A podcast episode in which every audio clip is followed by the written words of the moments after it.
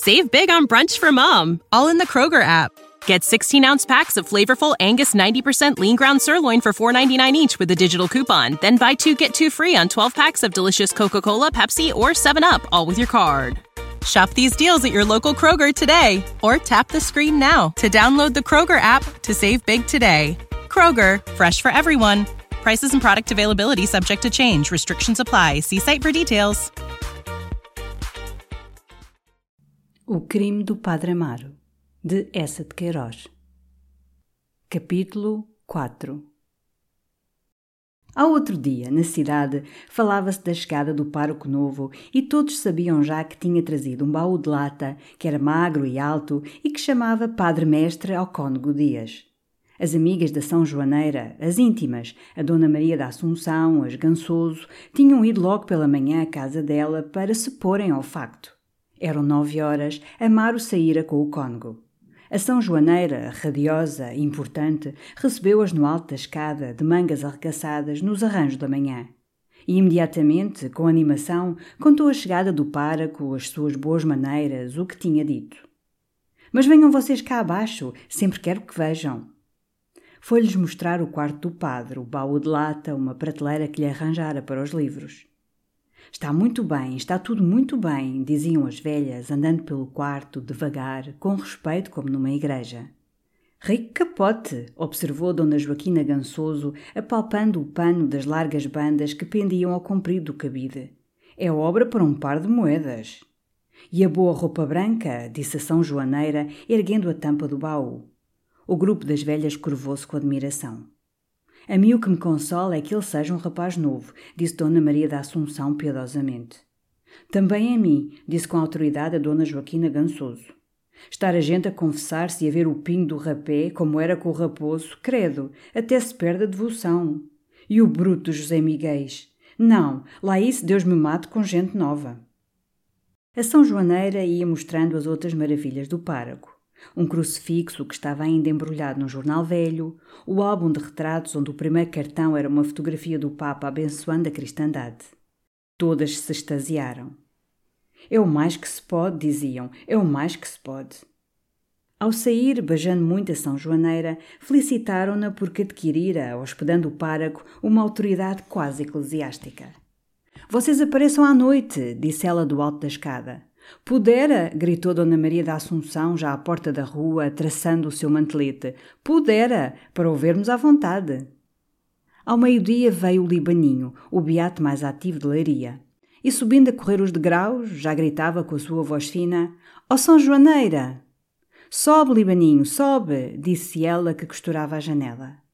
Então o senhor pároco veio, hã? perguntou o libaninho, mostrando à porta da sala de jantar o seu rosto gordinho cor de limão, a calva luzidia. E vindo para ela, com o passinho miúdo, um gingar de quadris, então que tal, que tal, tem bom feitio? A São Joaneira recomeçou a glorificação de Amaro, a sua mocidade, o seu ar piedoso, a brancura dos seus dentes. Coitadinho, coitadinho, dizia o libaninho, babando-se de ternura devota mas não se podia demorar, ia para a repartição. Adeus, filhinha, adeus! E batia com a sua mão papuda no ombro da São Joaneira. Estás cada vez mais gordinha. Olha que rezei ontem a Salve Maria que tu me pediste, ingrata. A criada tinha entrado. Adeus, russa! Estás magrinha. Pega-te com a senhora mãe dos homens. E avistando Amélia pela porta do quarto entreaberta, Ai, que estás mesmo uma flor, Melinha! Quem se salvava na tua graça, bem eu sei. E apressado, saracoteando-se, com um pigarrinho agudo, desceu a escada rapidamente, ganindo. Adeusinho, adeusinho, pequenas. Ó oh, Libaninho, vens à noite? Ai, não posso, filha, não posso. E a sua vozinha era quase chorosa. Olha que amanhã é Santa Bárbara, tem seis Padre Nossos de direito. Amaro fora visitar o chantre com o cônego Dias e tinha-lhe entregado uma carta de recomendação do Sr. Conde de Ribamar. Conheci muito o Sr. Conde de Ribamar, disse o chantre. Em 46, no Porto. Somos velhos amigos. Era eu cura de Santo Ildefonso. Há que anos isso vai. E reclinando-se na velha poltrona de Damasco, falou com satisfação do seu tempo. Contou anedotas da junta, apreciou os homens de então, imitou-lhes a voz, era uma especialidade de Sua Excelência. Os tiques, as caturriças, sobretudo de Manuel Passos, que ele descrevia passeando na Praça Nova com o comprido casaco pardo e o chapéu de grandes abas, dizendo: Ânimo, patriotas, o Xavier aguenta-se. Os senhores eclesiásticos da Câmara riram com gozo. Houve uma grande cordialidade. Amaro saiu muito lisonjeado. Depois jantou em casa do cônego Dias e foram passear ambos pela estrada dos Marrazes. Uma luz doce e esbatida alargava-se por todo o campo. Havia nos outeiros, no azul do ar, um aspecto de repouso, de meiga tranquilidade. Fumos esbranquiçados saíam dos casais e sentiam-se os chocalhos melancólicos dos gatos que recolhem. Amaro parou junto da ponte e disse, olhando em redor a paisagem suave: Pois, senhores, parece-me que me hei de dar bem aqui. Há de se dar regaladamente, afirmou o cônego, sorvendo o seu rapé. Eram oito horas quando recolheram a casa da São Joaneira. As velhas amigas estavam já na sala de jantar. Ao pé do candeeiro de petróleo, Amélia costurava. A senhora Dona Maria da Assunção vestira-se, como nos domingos, de seda preta. O seu chinó, de um louro avermelhado, estava coberto com as rendas de um enfeite negro. As mãos descarnadas, calçadas de mitenes, solenemente pousadas no regaço, reluziam de anéis. Do broche sobre o pescoço até ao cinto, um grosso grilhão de ouro caía com passadores lavrados. Conservava-se direita e cerimoniosa, com a cabeça um pouco de lado, os óculos de ouro assentes sobre o nariz acavalado. Tinha no queixo um grande sinal cabeludo. E quando se falava de devoções ou de milagres, dava um jeito ao pescoço e abria um sorriso mudo que descobria os seus enormes dentes verdeados, cravados nas gengivas como cunhas. Era viúva e rica e sofria de um catarro crónico. Aqui tem o senhor pároco novo, Dona Maria, disse-lhe a São Joaneira. Ela ergueu-se, fez uma mesura com um movimento de quadris, comovida. Estas são as senhoras Gansoso, há de ter ouvido, disse a São Joaneira ao páraco. Amaro cumprimentou timidamente. Eram duas irmãs. Passavam por ter algum dinheiro, mas costumavam receber hóspedes. A mais velha, a senhora Dona Joaquina Gansoso, era uma pessoa seca, com uma testa enorme e larga, dois olhinhos vivos, o nariz arrebitado, a boca muito espremida. Embrulhada no seu chal, direita, com os braços cruzados, falava perpetuamente numa voz dominante e aguda, cheia de opiniões. Dizia mal dos homens e dava-se toda à igreja. A irmã, a senhora Dona Ana, era extremamente surda. Nunca falava e, com os dedos cruzados sobre o regaço, os olhos baixos, fazia girar tranquilamente os dois polegares. Nutrida, com o seu perpétuo vestido negro de riscas amarelas, um rolo de arminho ao pescoço, dormitava toda a noite e só acentuava a sua presença de vez em quando por suspiros agudos. Dizia-se que tinha uma paixão funesta pelo recebedor do correio. Todos a lastimavam e admirava-se a sua habilidade em recortar papéis para caixas de doce. Estava também a senhora Dona Josefa, a irmã do cônego Dias. Tinha alcunha de castanha pilada. Era uma criaturinha mirrada, de linhas aduncas, pele engelhada e cor de cidra, voz sibilante. Vivia num perpétuo estado de irritação, os olhinhos sempre assanhados, contrações nervosas de birra, toda saturada de fel. Era temida. O maligno doutor Godinho chamava-lhe a estação central das intrigas de Leiria. Então passeou muito o senhor páraco? perguntou ela logo, impertigando-se. Fomos quase até lá ao fim da estrada dos Marrazes, disse o cônego, sentando-se pesadamente por detrás da São Joaneira. Não achou bonito, o senhor páraco? Acudiu a senhora Dona Joaquina Gansoso. Muito bonito. Falaram das lindas paisagens de Leiria, das boas vistas. A senhora Dona Josefa gostava muito do passeio ao pé do rio. Até já ouvira dizer que nem em Lisboa havia coisa assim. Dona Joaquina Gansoso preferia a igreja da Encarnação, no alto. Desfruta-se muito dali. Amélia disse sorrindo: Eu por mim gosto daquele bocado ao pé da ponte, debaixo dos chorões e partindo com os dentes o fio da costura, é tão triste. Amaro olhou para ela, então, pela primeira vez. Tinha um vestido azul muito justo ao seio bonito. O pescoço branco e cheio saía de um colarinho voltado. Entre os beiços vermelhos e frescos, o esmalte dos dentes brilhava. E pareceu ao páraco que um buçozinho lhe punha aos cantos da boca uma sombra subtil e doce. Houve um pequeno silêncio, o cônego Dias, com o beiço descaído, ia já cerrando as pálpebras. Que será feito o senhor Padre Brito? perguntou Dona Joaquina Gansoso. Está talvez com a enxaqueca, pobre de Cristo, lembrou piedosamente a senhora Dona Maria da Assunção. Um rapaz que estava junto ao parador disse então: Eu vi hoje a cavalo, ia para os lados da Barroso. Homem, disse logo com azedume a irmã do cônego, a senhora Dona Josefa Dias, é milagre ter o senhor reparado. Porquê, minha senhora? disse ele, erguendo-se e chegando-se ao grupo das velhas.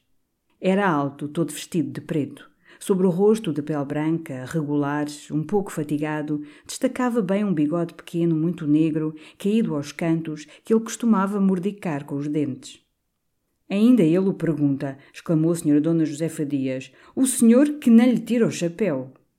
Eu? Disse-me ele, afirmou ela com uma voz constante, e acrescentou, ai, senhor páraco, bem pode chamar o senhor João Eduardo para o bom caminho. E teve um risinho maligno.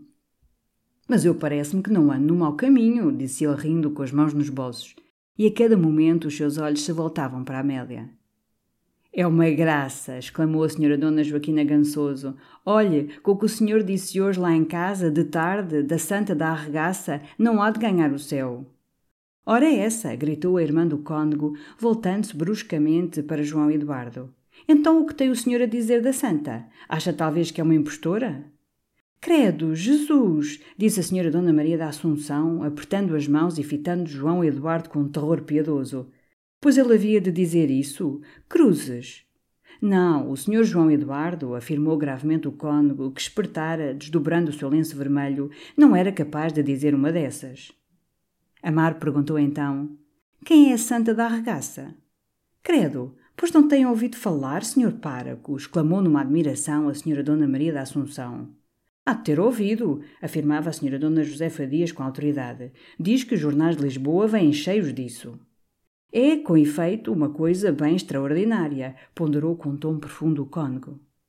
A São Joaneira interrompeu a meia e, tirando a luneta, Ai, não imagina, senhor páraco, é o milagre dos milagres. Se é, se é, disseram. Houve um recolhimento de voto. Mas então, perguntou Amaro, todo curioso, Olhe, senhor páraco, começou a senhora Dona Joaquina Gansoso, endireitando-se no chale, falando com solenidade.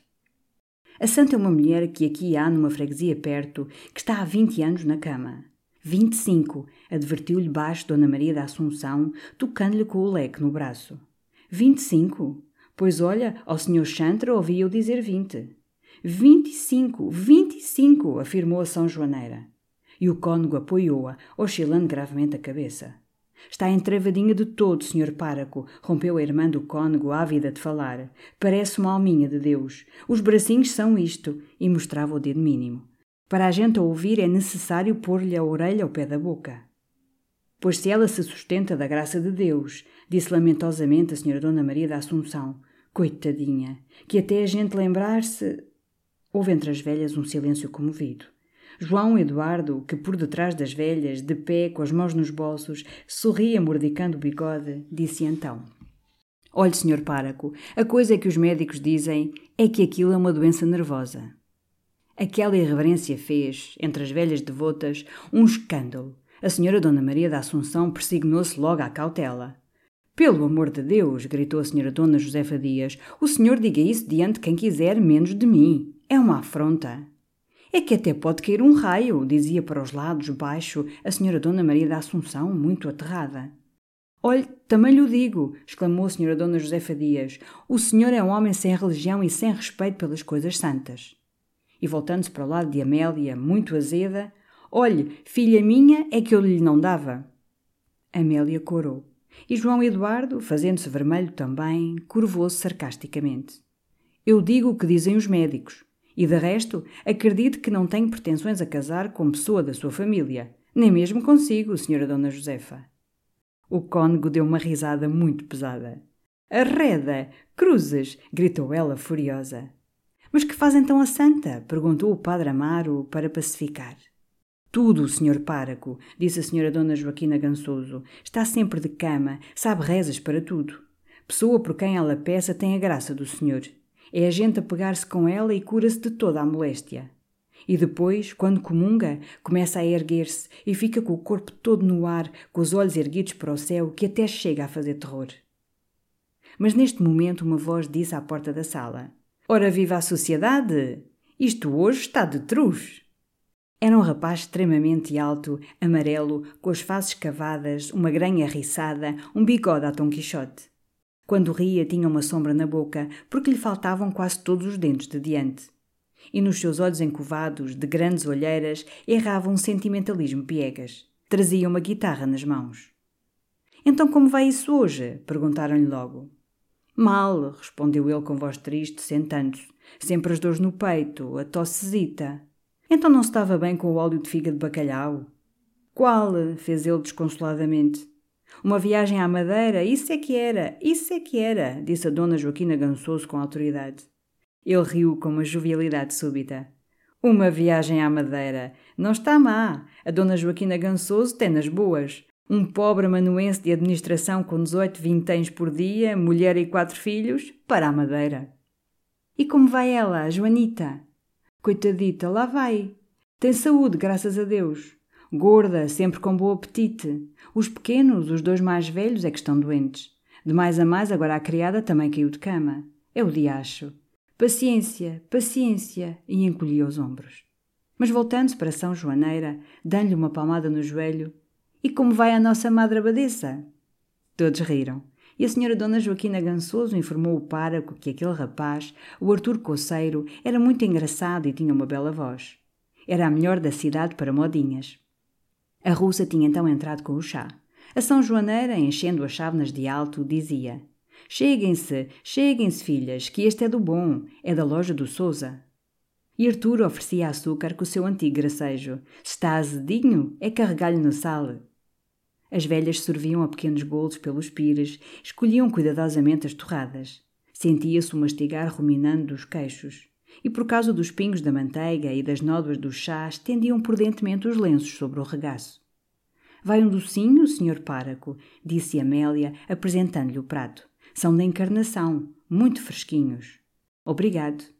Aquele ali é tocinho do céu.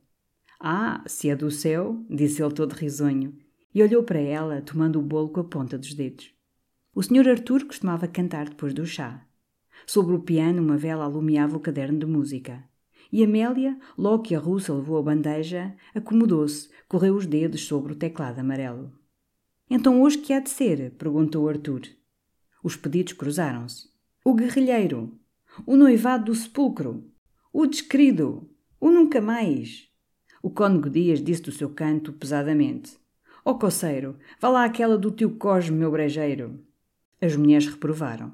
Credo, por quem é, senhor cônego? Que lembrança! E a senhora Dona Joaquina Gansoso resumiu. Nada, uma coisa de sentimento para o senhor Párago fazer ideia.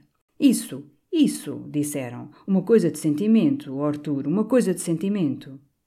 Arthur pigarreou, cuspilhou, e dando subitamente à face uma expressão dolorosa, ergueu a voz, cantou lugubremente. Adeus, meu anjo, eu vou partir sem ti. Era uma canção dos tempos românticos de 51, o adeus. Dizia uma suprema despedida num bosque por uma tarde pálida de outono. Depois, o homem solitário e precito, que inspirara um amor funesto, ia errar desgranhado à beira do mar.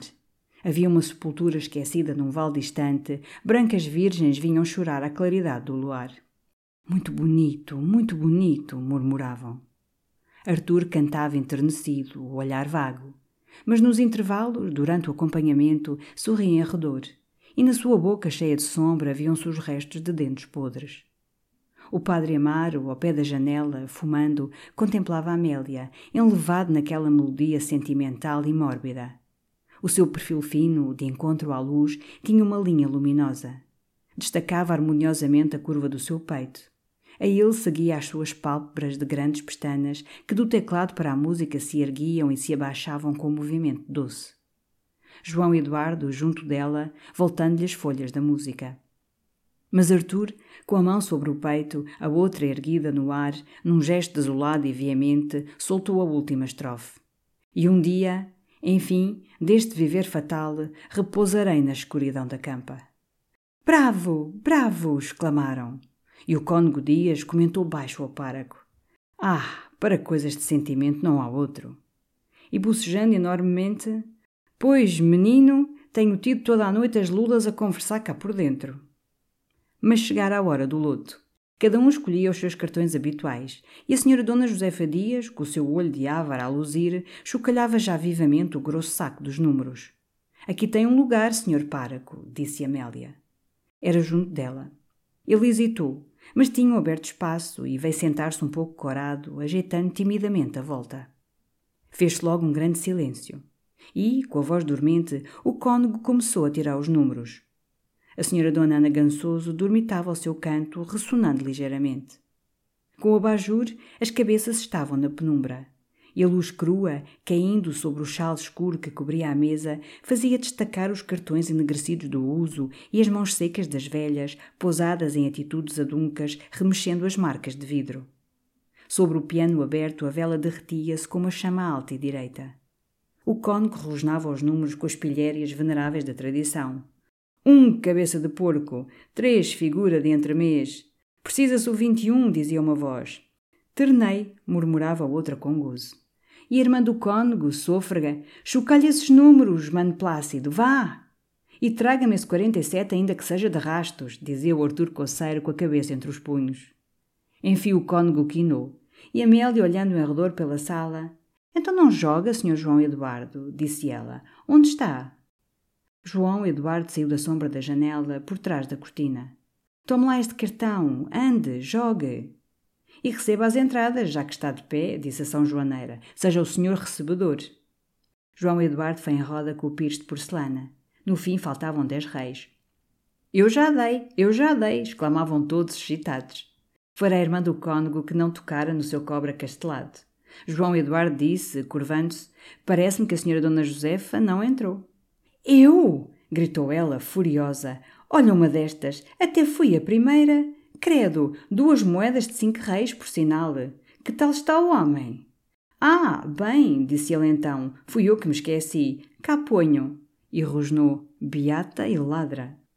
E a irmã do cônego dizia, no entanto, baixo à senhora Dona Maria da Assunção. Queria ver se escapava o melro, falta de temor a Deus. Só quem não está feliz é o senhor páraco, observaram. Amaro sorriu. Estava distraído e fatigado. Às vezes mesmo esquecia-se de marcar, e Amélia dizia-lhe, tocando-lhe no cotovelo: Olhe que não marcou, senhor párago. Tinham já apostado dois ternos. Ela ganhara. Depois faltou a ambos para quinarem o número 36. Em roda repararam. Ora, vamos a ver se quinam ambos, disse a senhora Dona Maria da Assunção, envolvendo-os no mesmo olhar baboso. Mas o 36 não saía. Havia outras quadras nos cartões alheios. Amélia receava que quinasse a senhora Dona Joaquina Gansoso, que se mexia muito na cadeira, pedindo o 48. Amaro ria, involuntariamente interessado. O cônego tirava os números com uma pachorra maliciosa. Vá, vá, ande com isso, senhor cônego, diziam-lhe. Amélia, debruçada, os olhos vivos, murmurou. Dava tudo para que saísse o 36. Sim, aí o tem. 36, disse o cônego. Quinamos! gritou ela triunfante. E, tomando o cartão do páraco e o seu, mostrava-os para conferirem, orgulhosa, muito corada. Ora, Deus os abençoe, disse o cônego jovial, entornando-lhes diante o piro cheio de moedas de dez reis. Parece milagre, considerou a senhora Dona Maria da Assunção piedosamente. Mas tinham dado onze horas, e depois da tumba final as velhas começaram a agasalhar-se. Amélia sentou-se ao piano, tocando ao de leve uma polca. João Eduardo aproximou-se dela e, baixando a voz, Muitos parabéns por ter quinado com o senhor páraco. Que entusiasmo! E como ela ia responder? Boa noite, disse ele secamente, embrulhando-se no seu manta com despeito. A russa alumiava. As velhas, pela escada, empacotadas nos abafos, iam ganindo adeusinhos. O senhor Arthur arpejava a guitarra, cantarolando o descrito. Amaro foi para o seu quarto, começou a rezar no breviário. Mas distraía-se, lembravam-lhe as figuras das velhas, os dentes podres de Arthur, sobretudo o perfil de Amélia. Sentado à beira da cama, com o breviário aberto, fitando a luz, via o seu penteado, as suas mãos pequenas com os dedos um pouco trigueiros picados da agulha, o seu buçozinho gracioso. Sentia a cabeça pesada do jantar do cônego e da monotonia do quino, com uma grande sede além disso das lulas e do vinhito do Porto. Quis beber, mas não tinha água no quarto. Lembrou-se então que na sala de jantar havia uma bilha de estremoz com água fresca, muito boa, da nascente do Mornal. Calçou as chinelas, tomou o castiçal, subiu devagarinho. Havia luz na sala, estava o reposteiro corrido. Ergueu e recuou com um Ah! Vira num relance Amélia, em saia branca, a desfazer o atacador do colete. Estava junto do candeeiro e as mangas curtas, o decote da camisa deixavam ver os seus braços brancos, o seio delicioso. Ela deu um pequeno grito, correu para o quarto. Amar ficou imóvel, com um suor a raiz dos cabelos. Poderiam suspeitar uma ofensa. Palavras indignadas iam sair de certo através do reposteiro do quarto, que ainda se balouçava agitado. Mas a voz de Amélia, serena, perguntou de dentro: Que queria, senhor pároco?